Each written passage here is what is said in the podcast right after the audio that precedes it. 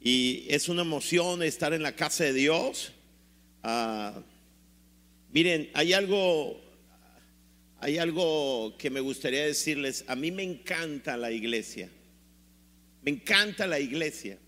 Y la iglesia tiene diferentes tonalidades. La iglesia tiene diferentes culturas. Lo que hace la diferencia entre una iglesia y otra es la cultura que hay en la iglesia. Y la cultura que hay en la iglesia la establece el pastor. El responsable de la cultura de la iglesia es el pastor, como el responsable de la cultura en un hogar son los padres. ¿Sí me explico? Y entonces cuando yo miro la iglesia, esta es la cultura que hemos establecido y la verdad yo digo de la iglesia como el Padre dice de Jesús, encuentro contentamiento en Él y yo encuentro contentamiento en la iglesia. Lo que más amo es llegar a este lugar y, lo que más amo también es todo el fin de semana estar recluido en una oficina estudiando la palabra de Dios y para traer una palabra de Dios para tu vida y estoy muy agradecido con Dios. Los muchachos de alabanza lo hicieron increíble, increíble, increíble. Este, si yo hubiera escogido un equipo de alabanza para esta iglesia, los hubiera escogido a ellos. ¿Sí? ¿Por qué no le damos un aplauso a ellos?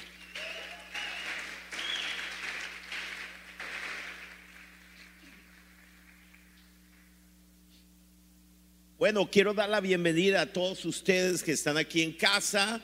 Quiero dar la bienvenida a todos aquellos que nos miran a través de nuestro canal de YouTube o a través de eh, Facebook en vivo o a través de Vive Radio. Cualquiera que sea el medio por el cual podemos llegar hasta donde tú estás, este, quiero agradecer a Dios por él y quiero agradecerte que estés. Gracias. Quiero agradecerles que estén aquí. ¿Sale? Lo anduve buscando toda la mañana, fíjate. Si les ha pasado a ustedes que andan buscando los lentes y andan y los lentes los traen en la cabeza o los traen aquí? Y yo, como se me trozó el cubrebocas y, y me lo dieron nuevo, yo dije, ¿dónde quedó? Y es más, ahorita iba a preguntar si alguien veía mi correa. bueno, para, para, era la correa de mi cubreboca. ¿Estamos listos para escuchar la palabra de Dios? ¿Están listos aquí en el auditorio? Sí, ok. Dios ha estado hablando a nuestra vida de una manera increíble y quiero dar, quiero darte ánimo y quiero invitarte para que abras tu corazón.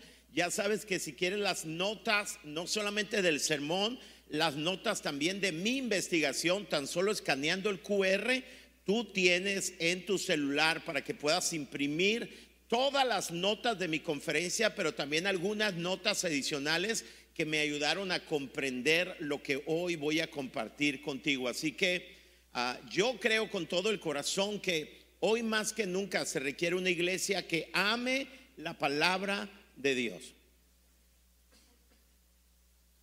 Bueno, el tema que hoy quiero compartirles se llama así, posicionado por adopción y gracia. Hoy voy a hablar acerca de la adopción. Hace dos semanas atrás hablé acerca de la justificación. La semana pasada hablé acerca de la regeneración o el nuevo nacimiento. Y hoy voy a hablarles de esta tercera obra salvífica de gracia que es la adopción. Y hoy el tema se llama así, posicionado por adopción y gracia. Ok. ¿Qué les parece si oramos? ¿Está bien? Señor, muchas gracias en el nombre de Jesús en este día por el privilegio que nos permitiste de adorarte. Pero ahora nos ponemos en tus manos y queremos que tú hables a nuestras vidas.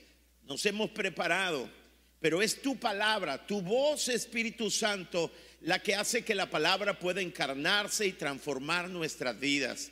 Señor, que tu palabra, Señor, sea predicada y que tu Espíritu Santo pueda moverte trayendo nuevas creaciones en los corazones en el nombre de Jesús. Amén.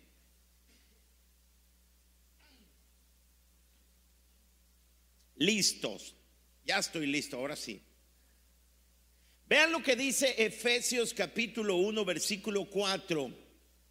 Este pasaje dice que tú y yo fuimos adoptados por Dios desde antes de la fundación del mundo. Vean lo que dice Pablo en Efesios. Desde antes de crear el mundo, ¿desde cuándo? Dios nos eligió por medio de Cristo para que fuéramos solo de Él e intachables ante sus ojos. Dios nos amó tanto que decidió enviar a su Hijo. ¿Cuál es el vehículo o el motor por el cual Dios nos elige? por amor. Dice, Dios nos amó tanto que decidió enviar a Jesucristo para qué? Adoptarnos como hijos suyos. Pues así había pensado hacerlo desde un principio. Y ese principio se refiere a antes de la creación de todas las cosas. De manera que alabamos a Dios por la abundante gracia que derramó sobre nosotros. ¿Qué fue lo que derramó? Gracia y esta gracia nos eligió y nos adoptó. Gracias a su amor nos dio la salvación por medio de su amado Hijo. Por la muerte de Cristo en la cruz, Dios perdonó nuestros pecados y nos liberó de toda culpa. Esto lo hizo por su inmenso amor. Vean, esta es la tercera vez que en ese pasaje habla de la causa de toda elección, de toda adopción, es su amor. Por su inmenso amor, por su gran sabiduría y conocimiento. O sea, antes de crear todas las cosas, Dios pensó, Él es omnisciente, Él pensó en la creación, pensó en ti, te eligió y te adoptó. ¿No les parece impresionante esto? ¿Puedes imaginar por unos instantes a Dios sentado en su oficina antes de que el universo visible e invisible fuere creado por Él? Vete atrás, atrás y antes de todas las cosas. Quiero que pienses en el momento de la eternidad, cuando en su sabiduría sin límites, Él estaba planeando toda la creación. Todo lo creado no es un accidente, es el resultado de un Dios intencional, todopoderoso. Lo más interesante de esta imagen, a lo mejor tú estás viendo a Dios en su oficina haciendo trazos, pero lo más interesante de esta imagen es la verdad de que Él pensó en ti y decidió adoptarte desde ese momento. Sí, mucho antes de que nacieras y el mundo fuera creado, tú fuiste elegido y adoptado por Dios. Wow, wow. Si eso es todo lo que hoy reflexionamos, sería suficiente inspiración para vivir toda una vida esta poderosa verdad de que fuiste elegido y adoptado por Dios desde antes de la fundación del mundo, o sea, tú no eres un plan emergente. Tú no eres un plan o un plato de segunda mesa. Tú no eres el resultado de la suerte o del desprecio de una nación. Tú fuiste elegido y adoptado desde antes de la fundación del mundo. Ahora, esta poderosa verdad nos lleva a una importante pregunta para mí. Y la pregunta es esta. ¿Por qué un Dios siempre pleno decidiría escoger y adoptar a una persona como tú y yo si él sabía nuestra condición? ¿No les parece? Si Él lo sabe todo en su sabiduría, ¿por qué ese Dios que vive en plenitud, sin necesidad de nada, Dios no necesitaba una familia? Dios no necesitaba de nada. ¿Por qué ese Dios todopoderoso, sin necesidad de nada, decidiría escogerte y adoptarte a ti y a mí, si Él sabía nuestra condición, sabía nuestras debilidades y pecados. ¿Por qué? ¿Por qué te eligió a ti? ¿Por qué me eligió a mí? Tengo para ti dos respuestas. ¿Alguien quiere respuesta a esta pregunta? Primera, Dios te eligió y adoptó desde la eternidad para que entiendas que tu elección y adopción no fueron en base a ninguna buena obra tuya. Quiero que entiendas. No fue que tú naciste y hiciste algunas buenas cosas y entonces Dios vio algo bueno en ti y luego dijo, este lo elijo porque me provocó. No. Dios te eligió desde la eternidad para que entiendas que tu elección y tu adopción no fueron en base a ninguna buena obra tuya. La elección y adopción descansan en la soberana voluntad de Dios. Pablo dice en, en Efesios, la adopción, escúchame, fue por el puro afecto de su voluntad. Lo voy a decir llaneramente. A Dios le dio la gana elegirte y adoptarte y como Él es un Dios soberano que no le tiene que pedir permiso a nadie, Él decidió elegirte y adoptarte a ti y ¿quién puede ir en contra de ellos? Bueno, entonces te eligió para que no se te ocurra, te eligió desde antes de la creación del mundo, antes que tú existieras, antes que hicieras algo bueno y malo, para que no se te atreva, no te atrevas a pensar que por algo bueno tuyo te eligió. Segundo, la segunda razón o respuesta, Dios te eligió y adoptó por su amor. La adopción revela quién es Él y no quiénes somos nosotros. O sea, te adoptó no por quien tú eres, sino por quien Él es. El amor de Dios no es una respuesta, respuesta a un gesto nuestro, a una buena obra nuestra. Simplemente el amor encuentra su razón de ser en el corazón mismo de Dios. Dicho de una manera práctica, tú y yo fuimos escogidos y adoptados desde antes de la fundación del mundo para que entendiéramos que toda nuestra elección y adopción es gracia y amor de Dios. Lo peor que puedes hacer es tratar de demostrarle a Dios que no se equivocó contigo.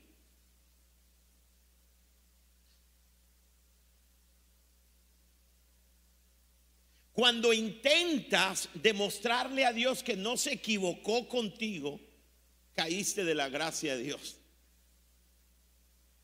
Y entonces dejaste la gracia y te veniste a obras. Y nadie puede ir al cielo por obras. Si esta elección y adopción te parecen increíbles, ¿a cuánto le parece increíble que Dios me haya elegido antes de la fundación del mundo? Si te parece maravilloso, debo decirte algo todavía más grande. Para sorprenderte más, debo decirte que Dios garantizó este plan desde la misma eternidad, entregando a su Hijo por nosotros. Sí, escucha esto. Jesús fue entregado por nosotros desde antes de la creación del mundo. La cruz del Calvario fue determinada por el cielo desde antes que el mundo fuera creado. O sea, Dios pensó en ti, Dios te eligió, Dios te adoptó y Él pagó el precio. El precio que estuvo dispuesto a pagar por ti, aunque sabía todos tus errores, fue la sangre de su unigénito Hijo. El que es perfecto murió para, que los imperfectos podamos vivir. Impresionante. Wow. Ahora, yo les voy a decir algo muy importante. Mira, a ver si entiende esta cosa. Si yo les digo a ustedes, si yo llamo a, a 100 de ustedes y les digo, ¿qué te es más fácil aceptar? ¿Qué te es más fácil aceptar? ¿Fuiste elegido y adoptado simplemente porque Dios quiso? ¿Tú no tienes nada que ver en eso? Nada de lo que hagas puede ratificar la decisión de Dios. O sea, fuiste elegido y no tiene nada que ver. Primera opción. Segunda opción, tú fuiste elegido porque eres una buena persona. Y ahora que fuiste elegido, Dios espera que seas una buena persona ratificando la decisión que Él tomó el 100% de ustedes serían a la posición número 2. Porque la posición número uno no te da ningún aplauso a ti. No satisface tu carne.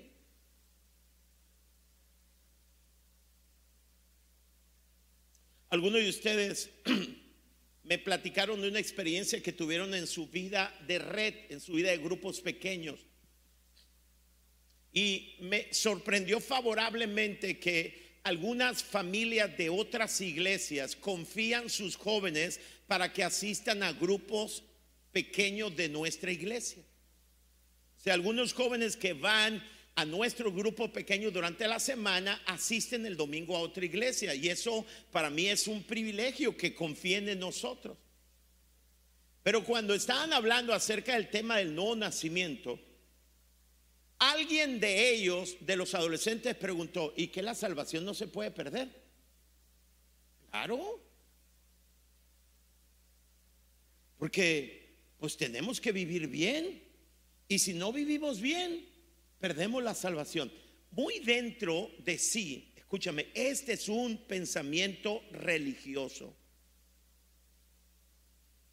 Porque lo único que busca es gratificación personal. Yo quiero que tú entiendas esto. Cuando lleguemos al cielo, porque yo, el cielo es mío, me pertenece, no tengo ninguna duda. Aquel que empezó la buena obra en mí la va a terminar. No estoy aquí porque quiero y por eso ni queriendo me voy.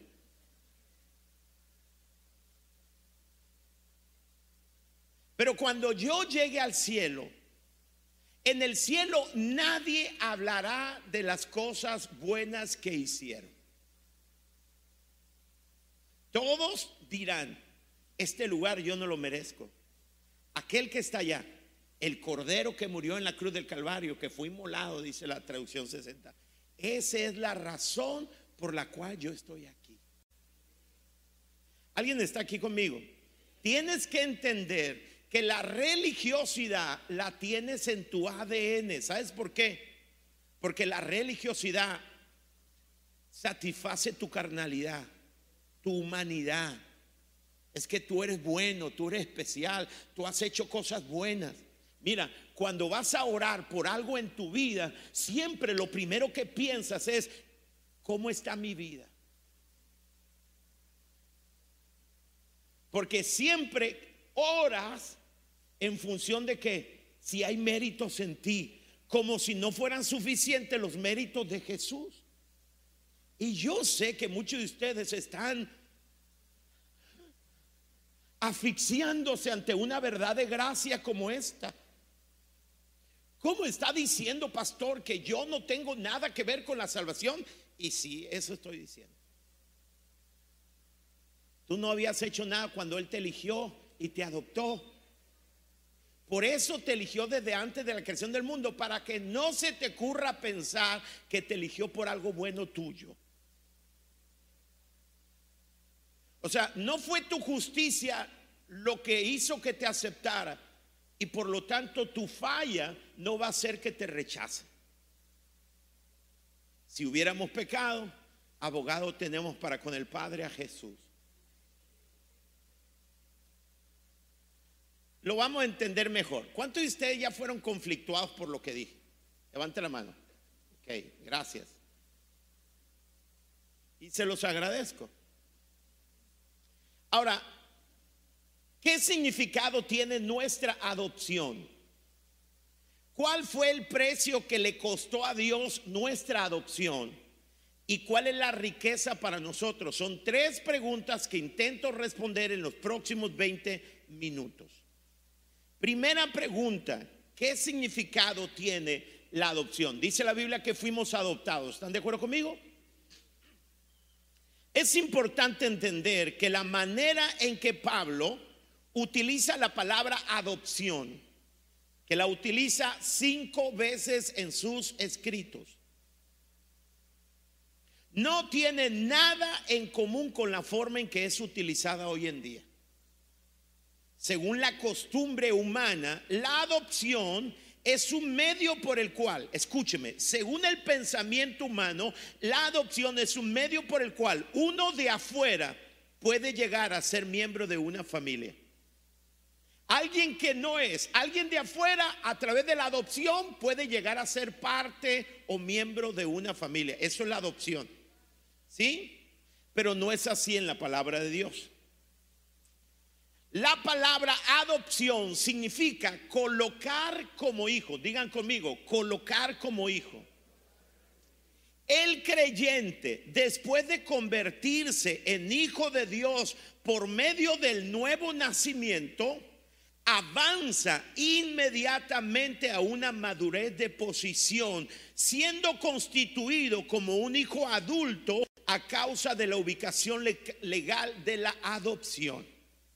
Entonces, la palabra adopción significa colocar a un hijo en la posición de un hijo adulto, con la autoridad y el privilegio de usar los recursos de su padre. En la experiencia humana, el nacimiento legítimo y la adopción nunca se combinan en una misma persona. O sea, mi hija, Mayeli, Ale o Amy, son mis hijas. Y ellas nunca serán, desde la perspectiva humana, mis hijas y luego adoptadas como hijas en la cultura, el pensamiento humano, se adopta a alguien que no es por naturaleza hijo. No hay ocasión para que un padre adopte a su propio hijo, sería un absurdo. En el dominio de la adopción divina, todo hijo nacido de Dios es adoptado en el momento que nace. ¿Cuándo? En el momento que nace. Es decir, por el Espíritu Santo experimentas un nuevo nacimiento cuando depositas tu fe en Jesucristo y en ese mismo instante eres adoptado por Dios. ¿Qué estoy diciendo? Eres colocado ante Dios como un hijo maduro y responsable. Maduro y responsable. Entonces, fíjense, está en sus notas, la adopción no significa hacer hijos, sino colocar hijos. El niño es puesto como un hijo, el menor como un adulto. Déjeme decirlo de esta manera. La regeneración o el nuevo nacimiento tiene que ver con la creación de un hijo la adopción con la colocación de este en la autoridad de hijo. Y es que miren, en la cultura judía, el padre hacía una celebración que se llamaba la celebración de adopción.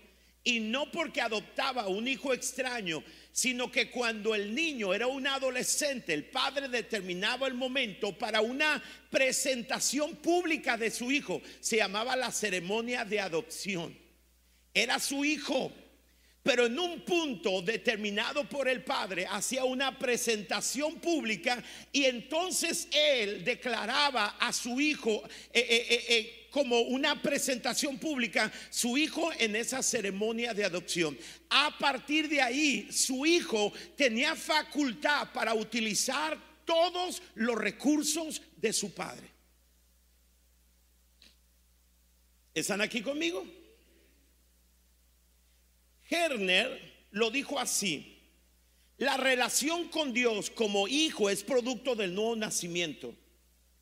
Mientras que la adopción es el acto de Dios por el cual uno que ya es hijo es puesto en la posición de un hijo mayor al ser redimido de la ley.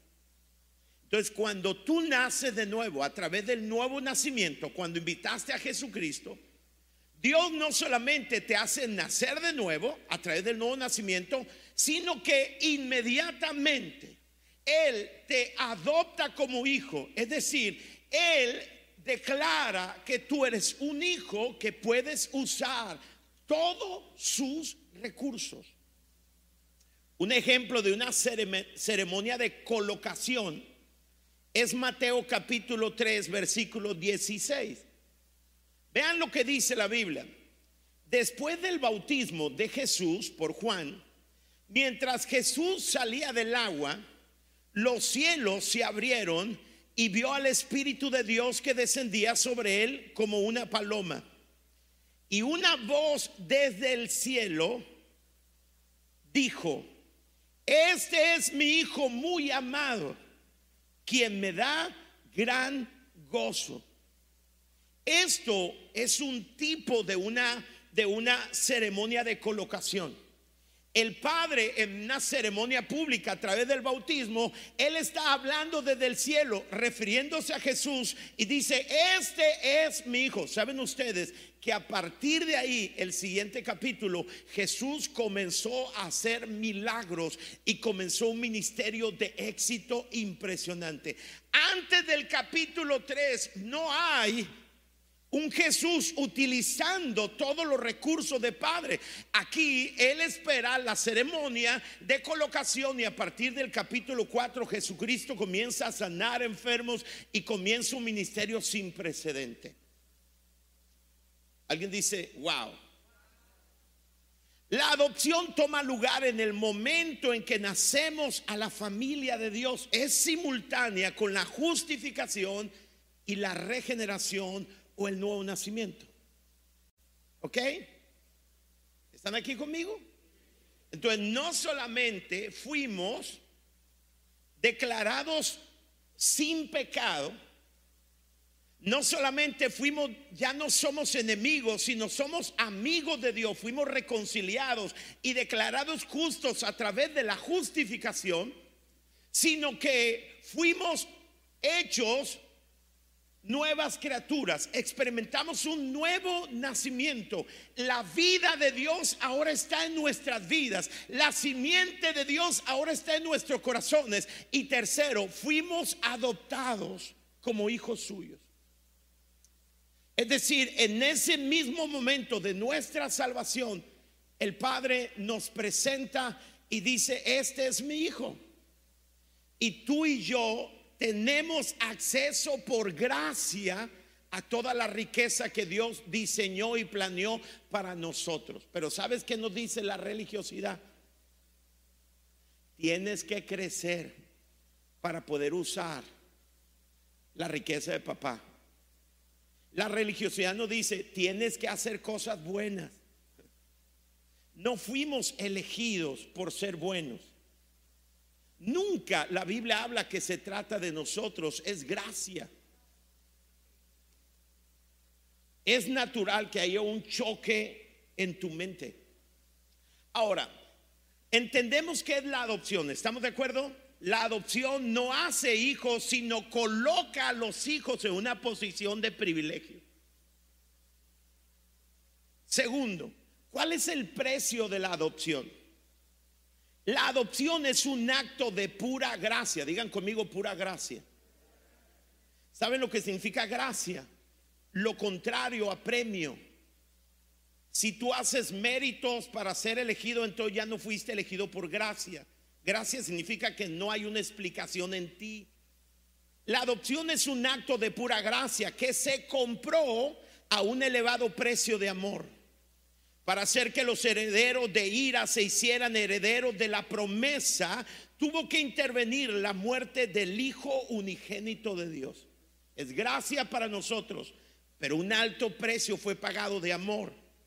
Cuando Dios decidió adoptarnos, selló el hecho con la sangre de su propio Hijo. Por lo tanto, a través de todo el privilegio de la adopción, corre la libre gracia de Dios y nos conduce a una misericordia indescriptible. La adopción no depende de ninguna dignidad que haya en nosotros, sino del favor no merecido de Dios. Es completamente por gracia. Y aunque es un acto de gracia, involucró el alto precio de amor. Jesucristo dijo, nadie tiene mayor amor que este, que alguien dé su vida. Él tuvo que morir. Fue una decisión del Padre. Gálatas capítulo 3, versículo 26 dice, pues todos ustedes son hijos de Dios por la fe. Escúcheme, todo lo que es gracia, la única manera de apropiarnos de la gracia es a través de la fe. Tú no podrás apropiarte de nada que sea gracia por méritos. ¿Están de acuerdo conmigo? El vehículo de la gracia es la fe. La Biblia dice que nosotros somos salvos por gracia mediante la fe. Y esto no de vosotros, pues es un don de Dios, no por obras para que nadie se gloríe. Todos ustedes, ¿cuántos? Son hijos de Dios por la fe en Cristo Jesús. Efesios 1.7 dice, Dios es tan rico en gracia. ¿Rico en qué? en gracia y bondad que compró nuestra libertad con la sangre de quién? De su Hijo, con mayúscula, refiriéndose a Jesús.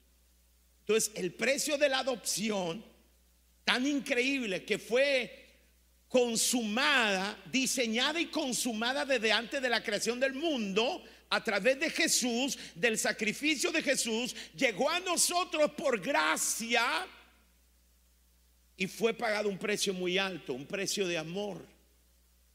Ahora, en tercer lugar, ¿cuál es la riqueza que obtenemos con la adopción? Número uno, tenemos el testimonio del Espíritu Santo. El Espíritu Santo viene permanentemente a nuestra vida para dar testimonio de nuestra nueva filiación. Somos hijos de Dios. Para eso viene el Espíritu Santo. Además de hacernos una nueva criatura, ¿están de acuerdo conmigo? El nuevo nacimiento viene como producto de la obra del Espíritu Santo, pero una vez que nos hace nacer de nuevo, da testimonio a nuestro espíritu de que ahora tenemos una nueva relación con Dios. No somos pecadores perdonados, somos sus hijos y adoptados. Él por su gracia no esperó, o sea, Dios no nos hizo nacer de nuevo como sus hijos y dice, mira, si te portas bien, si haces esto, entonces te voy a adoptar. Entonces todos los que estuvieran en la posición de adopción tuvieran algo por qué gloriarse.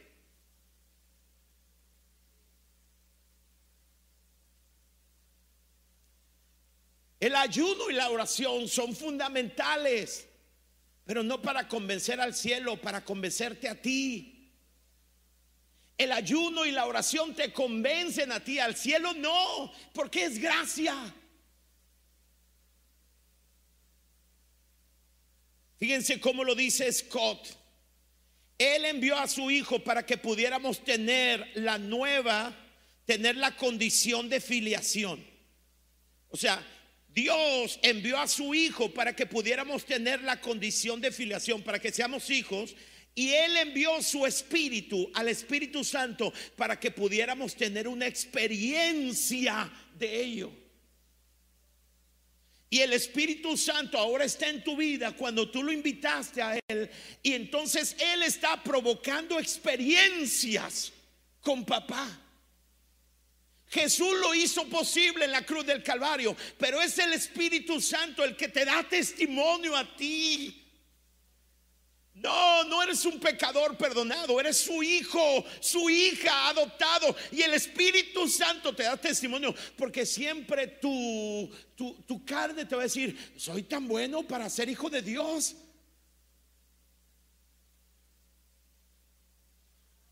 ¿Cuántos de ustedes cuando van a orar por, una, por un demoniado o por un enfermo y voladamente sacan un, un registro de su vida?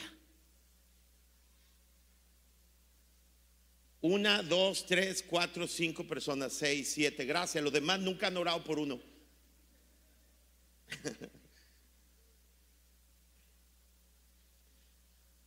Fíjense cómo lo dijo el apóstol Pablo. Dios lo envió a quién? A Jesús para que comprara la libertad de los que éramos esclavos de la ley, a fin de poder adoptarnos como sus propios hijos.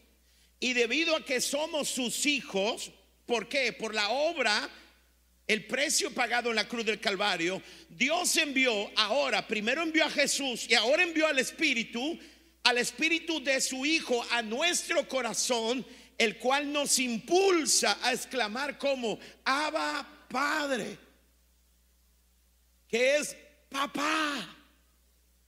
Y, nuestro espíritu ahora, por testimonio del espíritu, decimos cuando, cuando vamos a Dios, decimos papá. Por eso Jesús nos vino a revelar el nuevo nombre o identidad de Dios. Él no es el creador, el todopoderoso. Sí, es el creador y todopoderoso, pero para mí es mi Padre. Él es mi papá, mi aba, mi papito. Él es. Romanos capítulo 8 dice, el Espíritu de Dios toca nuestro espíritu y confirma, digan confirma, quiénes somos realmente. La única manera que tú sepas quién eres realmente es por revelación, por un toque del Espíritu. Sabemos quién es y sabemos quiénes somos. ¿Quién es Él y quiénes somos nosotros? Él es papá y nosotros somos hijos. Adoptados. Así como cuando, cuando dijo el Padre de Jesús, este es mi hijo, sépanlo. Cuando tú naciste de nuevo, no solamente eres hijo de Dios, sino el Padre se paró en la eternidad y dijo acerca de ti, esta es mi hija, sépanlo y encuentro alegría y deleite en ella. Perdón mi pasión. ¿Sí me entiende? El Padre. Por eso, porque el Espíritu Santo confirma, sabemos quién es Él y quiénes somos nosotros. Él es Padre y yo Hijo. Y sabemos que vamos a recibir lo que nos llega. Una herencia como increíble. Y aunque te muevas, pues. Y esto nos lleva a una, a una relación de gracia con nuestro Padre, no una relación de obras y de ley, una relación de gracia. Dice la Biblia, ustedes no han recibido un espíritu que los esclavice al miedo. En cambio recibieron el Espíritu de Dios cuando Él los adoptó como sus propios hijos. Ahora, inspirado por el Espíritu, lo llamamos Abba Padre. La traducción del mensaje dice, esta vida de resurrección que recibió de Dios no es la vida tímida que tiende a la tumba, es aventurera y expectante. Saluda a Dios como un niño que dice, ¿qué sigue papá? Así es la vida cristiana. ¿Qué sigue papá? Ahora, cuando permitimos que Jesús venga a nuestra vida, el Espíritu viene y nos hace nacer de nuevo. ¿Están aquí conmigo? Y luego le da testimonio el Espíritu Santo a nuestro espíritu. ¿Quién es Él? ¿Quién soy yo? No soy un pecador perdonado. Soy el Hijo de Dios. Fui adoptado. Él me presumió en la eternidad. Mi nombre está escrito en el libro de la vida. Todo es gracia, es amor. Pero no solamente eso, cuando el Espíritu Santo me está conduciendo una nueva relación de gracia con el Espíritu, con Dios Padre, perdón. En ese momento, al mantener esta relación maravillosa con el Espíritu Santo, llegamos son los inicios y llegamos a una vida dirigida por el Espíritu. Vean lo que dice Romanos 8:14, pues todos los que son qué, guiados por el Espíritu de Dios, son qué, hijos de Dios, el Espíritu de Dios llama. Hay cosas que hacer y lugares a donde ir. O sea, ahora el Espíritu Santo, el que te guió, te reveló tu nueva identidad, tu relación con Dios, el que te hace tener una relación de gracia con tu Padre, ese dice, bueno, hay muchas cosas más para ti, hijo. Es mucho más que solamente perdonarte, adoptarte. Es una, es una vida increíble. Manos a la obra. Y entonces tú aprendes a ser guiado por Él a una vida sobrenatural. Y comienzas a ver a Dios sobrenaturalmente en tu vida a través de un milagro de sanidad, de provisión, a través de una revelación, a través de palabra de sabiduría. Y Dios dice, hijo, hay mucho más que solamente perdón de pecados. Hay una vida sobrenatural. Síganme los buenos, dice el Espíritu Santo. Y ahí vamos, ¿quién no va a ir? Él nos reveló, nos dio testimonio del Padre, nos llevó una nueva relación con Él. Él nos dirige. Entonces, el primer resultado, riqueza de la adopción, es que nosotros tenemos testimonio en nuestro espíritu. Número dos, somos liberados del temor. Es el Espíritu Santo morando en nuestro espíritu el que hace tan real la conciencia de la aceptación divina que todo temor es echado fuera. O sea, escucha esto. Es la obra del Espíritu Santo dando a testimonio a tu espíritu que te hace entender que le encantas a Dios, que fuiste aceptado por Dios, y luego ya no tienes temor. ¿Sabe que hay tanta gente en la iglesia que tiene miedo irse al infierno?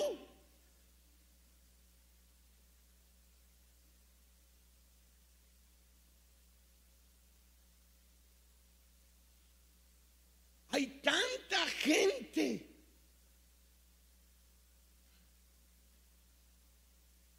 La religión nos lleva a eso.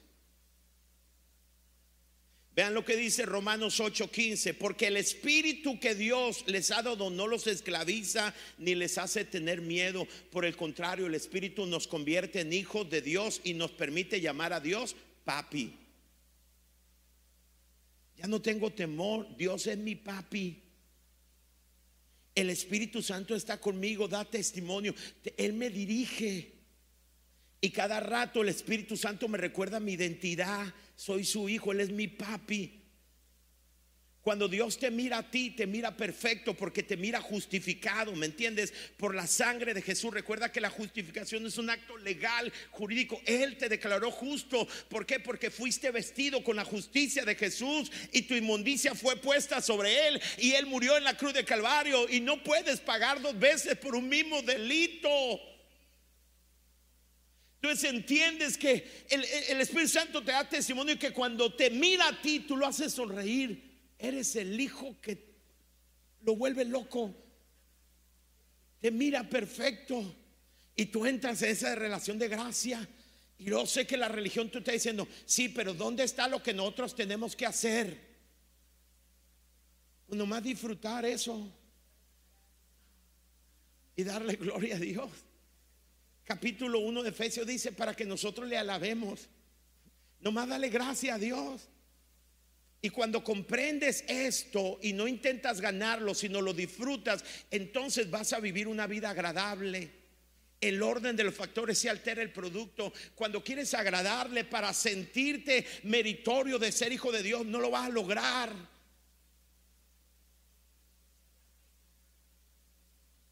¿Qué hago? Y luego Dios nos vuelve sus herederos.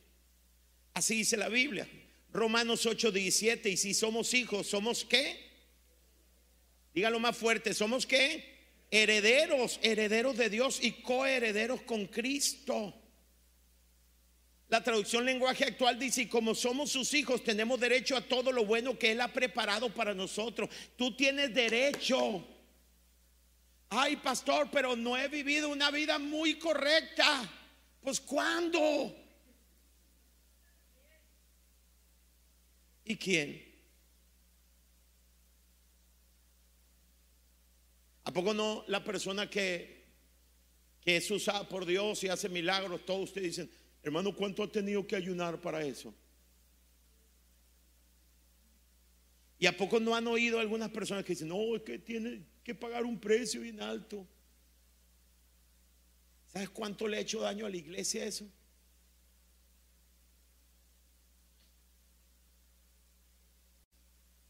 Ojalá que, y yo sé que por igual de alegrarte, te conflictúa, porque te deja sin, sin gloria para ti. Ah, ¿y yo qué? Así nomás, yo no voy a hacer nada. ¿Y entonces qué presumo?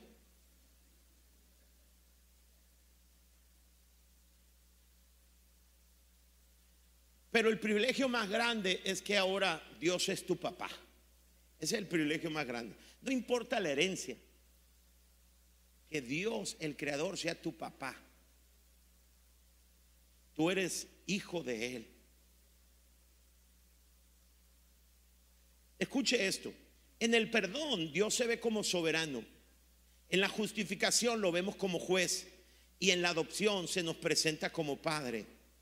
Como juez Dios nos justifica por amor a su Hijo y nos libra del cargo por los pecados. Como padre nos confiere honor, nos confiere dignidad y privilegios de una relación filial y no se avergüenza de llamarnos hijos. Vean, vean lo que dice Segunda de Corintios. Escuchen esto. Dice Dios, y yo seré su padre, y ustedes serán qué? Mis hijos e hijas, dice el Señor Todopoderoso. Hebreos capítulo 2, este pasaje está poderoso, dice, por lo tanto Jesús y los, y, y los que Él hace santo tienen el mismo Padre. Por esa razón Jesús no se avergüenza de llamarnos como hermanos. Y ese es el privilegio más grande. Ahora, déjenme terminar, pásenle muchachos. ¿Sabes cuál es la trampa más grande contra los herederos? Tratar de ganar el derecho a la herencia. A ver, ¿están aquí conmigo? La herencia no es cuestión de hacer, sino de ser. De veras, deben tuitear eso. La herencia no es cuestión de hacer, sino de ser. Tienes acceso a ella por ser miembro de la familia de Dios por adopción. ¿Se acuerdan del joven rico? Déjenle menciono dos ejemplos nomás. ¿Se acuerdan del joven rico? El joven rico vino con Jesús y le preguntó, vean la pregunta del joven rico. Está en tu pantalla. Cierta vez un líder religioso le hizo a Jesús la siguiente pregunta, maestro bueno, ¿qué debería hacer? Porque la religión siempre está preguntando, ¿qué tengo que hacer para heredar la vida eterna?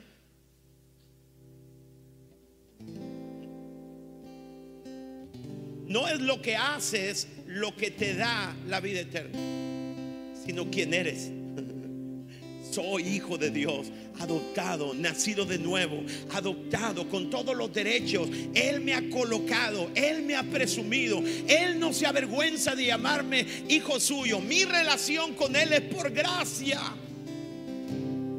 Ahora, el otro ejemplo es el hijo mayor de la parábola, ¿se acuerdan?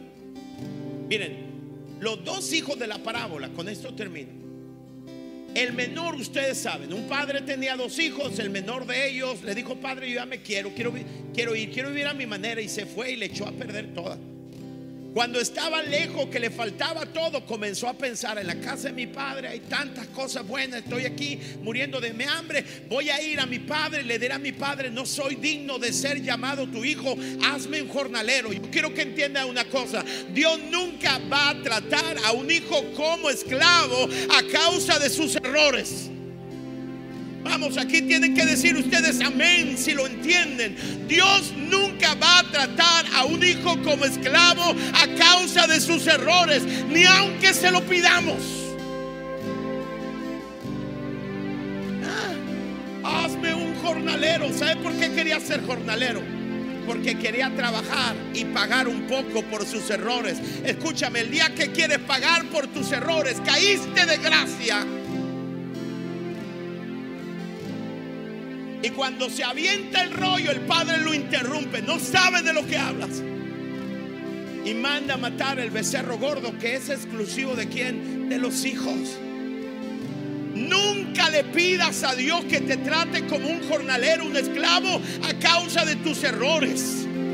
Porque eres hijo, no porque eres bueno. Por lo tanto, cuando te equivocas, no pierdes tu identidad, tu adopción. Eres hijo porque Él es bueno.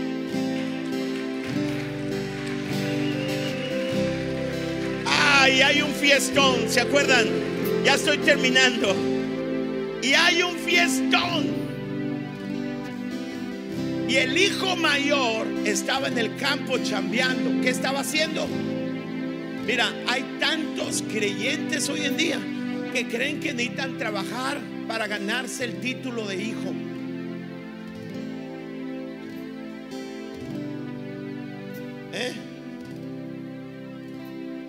Lo que dice. Mientras tanto había una fiesta, el hijo mayor estaba, ¿cómo estaba? ¿Cuál era la pregunta del rico? ¿Qué tengo que hacer? La religiosidad dice, tienes que trabajar para traerle satisfacción a la carne, ¿me entiende? Él estaba trabajando en el campo cuando regresó, se acercó a su casa y oyó la música y el baile. Llamó uno de sus sirvientes y le preguntó, ¿qué pasa? El sirviente le dijo, es que tu hermano ha vuelto sano y salvo y tu papá mandó matar al ternero más gordo, al de los hijos, para hacer una fiesta. Entonces el hermano mayor se enojó. ¿Qué? ¿Qué fue lo que hizo? Se enojó mucho y no quiso entrar. Su padre tuvo que salir a rogarle que entrara, pero él muy enojado le dijo, he trabajado para ti desde hace muchos años y nunca te he desobedecido. Dignidad. ¿Entiende? He ejercido un liderazgo en la iglesia. He diezmado toda mi vida.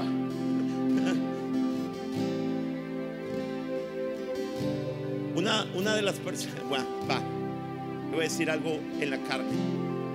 He trabajado para ti desde hace muchos años y nunca te he desobedecido. ¿Ven la religiosidad ahí? ¿Ven eh, gloria? Pero a mí jamás me ha dado ni siquiera un cabrito para que haga una fiesta con mis amigos.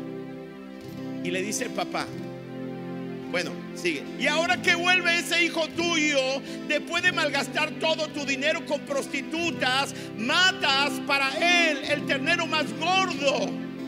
El padre le contestó, pero hijo, ¿cómo le dijo? Mira, puedes estar enojado, pero él te va a decir, hijo, porque eres su hijo, porque tu identidad no está basada en tu vida. No le dijo, hijo, por lo bueno que se ha portado, sino por identidad. Y le dice, hijo, no entiendes. Hay tanta gente hoy en día que no entiende de qué se trata la salvación. Le dice, no entiendes. Tú siempre estás conmigo y todo lo que tengo es tuyo.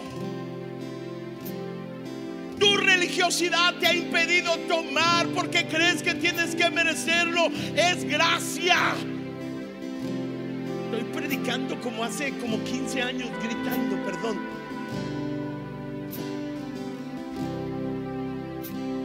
Perdonen, es que esto es un mensaje poderosísimo. O sea, esto es increíble. Esto es el corazón de la Biblia, pues. ¿Sabes cuánta gente hay en la iglesia que viven como miserables, siendo hijos? Que no entienden que fueron adoptados y que tienen derecho a matar el becerro que quieran.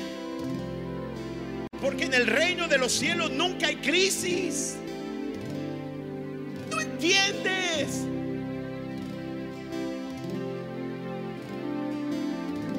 Sé que tu religiosidad está diciendo, ¿y, qué voy a hacer yo? Disfrutar de la gracia. Ahora, disfrutar de la gracia te va a hacer llorar. En algunos momentos en mi vida, voy a terminar con esto, disculpen. En algún momento en mi vida, cuando Dios me ha dado todo lo que ocupo y demás, yo empiezo a llorar. Yo, yo no digo, hoy me lo merezco. No, no, no. Lo recibo, pero empiezo a llorar. Digo, oh, qué bueno eres conmigo. Te pasa de la raya. ¿Y sabes qué quiero hacer? Irme a pecar. Acabo que Dios es muy bueno. No es cierto, es una tontería eso. No es cierto comienzo a llorar y decirle, ¿cómo puedo vivir para ti? Como una respuesta un amor de gracia, ¿me entiendes? Nadie que disfruta de la gracia de Dios corre al pecado, sino corren a Él. ¿Cómo puedo vivir una vida agradable? No para ganarte el cielo, sino porque el cielo te pertenece. ¿Verdad? Los hermanos de Gálata, Galacia es el tercer ejemplo. Empezaron por fe y en gracia y después ya que se convirtieron y son adoptados y lo dicen, bueno, es que tienes que obedecer esto, días, lunas, tienes que hacer esto, esto otro, no tiene que hacer nada. Decide hacer cosas. No tienes que hacer cosas, decídelas. Y el apóstol Pablo dice, oh Gálatas tan tontos. Llegaron por pura gracia y ahora que están en la iglesia quieren ser los cristianos buenos para poder disfrutar de Dios. Tan mal, qué tontos son. No permitas que alguien te ponga una medida y te diga, tienes que ahora hacer esto, tienes que hacer esto. No, disfruta de la gracia de Dios y luego elige lo que quieras hacer por Él. Y si disfrutas de la gracia de Dios, la gracia te va a dirigir, el Espíritu Santo te va a dirigir. Deja de decirle al chico, al creyente, no vayas para allá. Mejor dile, sé guiado por el Espíritu Santo y el Espíritu Santo lo va a guiar a donde debe ir. Deja que Él lo haga. Dicen amén. Pero nos convertimos nosotros como los fariseos de la Biblia. Está bien, son salvos, pero tienen que circuncidarse. Está bien, pero tienes que hacer eso. Tienes que hablar y vestirte. Y... Grave problema para ponerme este pantalón roto yo ahorita. Pero intencionalmente me lo puse. ¿Sí me entiende? intencionalmente me lo puse. Yo disfruto de mi padre. Él es mi papi. Quiero vivir una vida agradable para Él. Quiero identificarme con los jóvenes hasta donde me quede de vida y poder comunicar una verdad. A lo mejor lo comparte con mucha pasión, pero eso es, fuiste adoptado por Él. Vamos, respira. Respira, no hay nada que impida. Olvídate de la carga de tus errores, de todo fue clavado en la cruz de Calvario. Respira, el cielo está fijándose en ti. Al cielo le agrada, disfruta de ti. Respira, respira.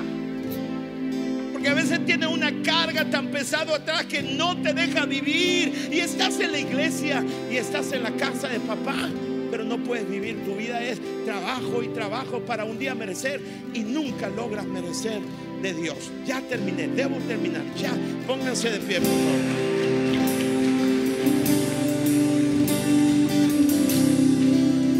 si alguien entendió esto de que eres hijo de Dios y que Él te adoptó y que tienes libertad y que es por gracia, levanta tu mano así en alto, así como bien, bien suave, ¿me entiendes? No, no, no, no levanta la mano porque son buenos. Levanta la mano porque Él te eligió desde antes de la fundación del mundo. Porque le agradas a Dios. Y dile, Dios, te doy gracias por tu amor. Te doy gracias. Vamos, dile con tus palabras. Él quiere escucharte a ti, no a mí, a ti. Tú eres su hijo. Tú eres su hija comprada con la sangre desde la eternidad y hasta la eternidad. Uh.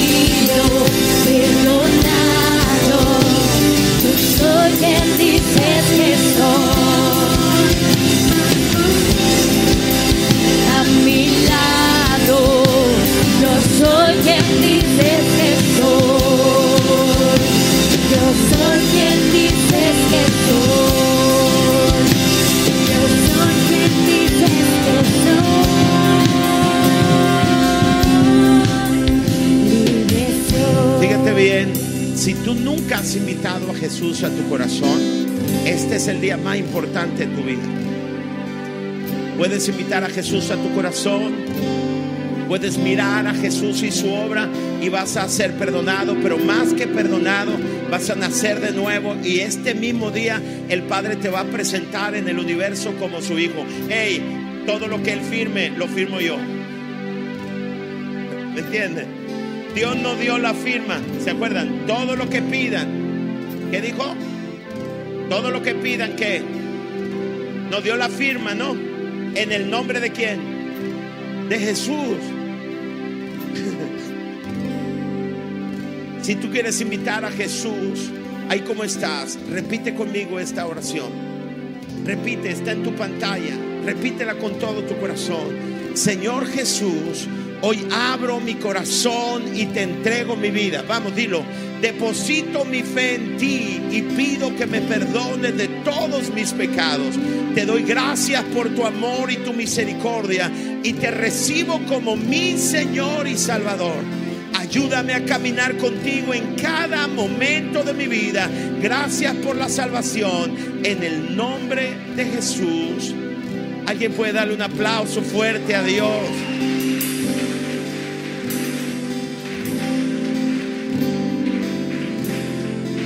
Yo quiero que entienda una cosa.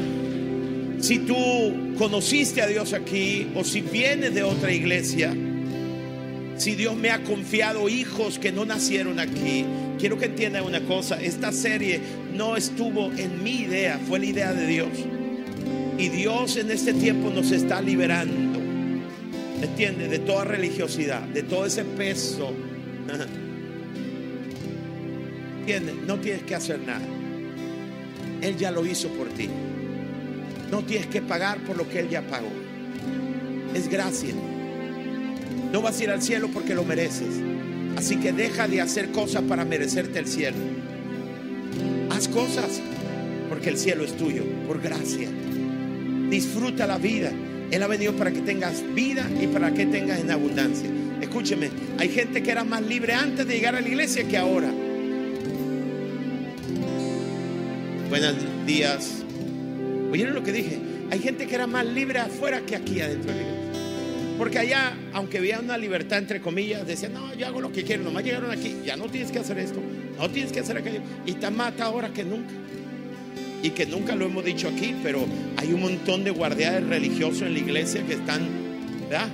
Porque lo traemos aquí, mira, lo traemos aquí. El pecado nos sembró religiosidad. ¿Alguien dice amén a esta palabra? Dele un aplauso fuerte a Dios.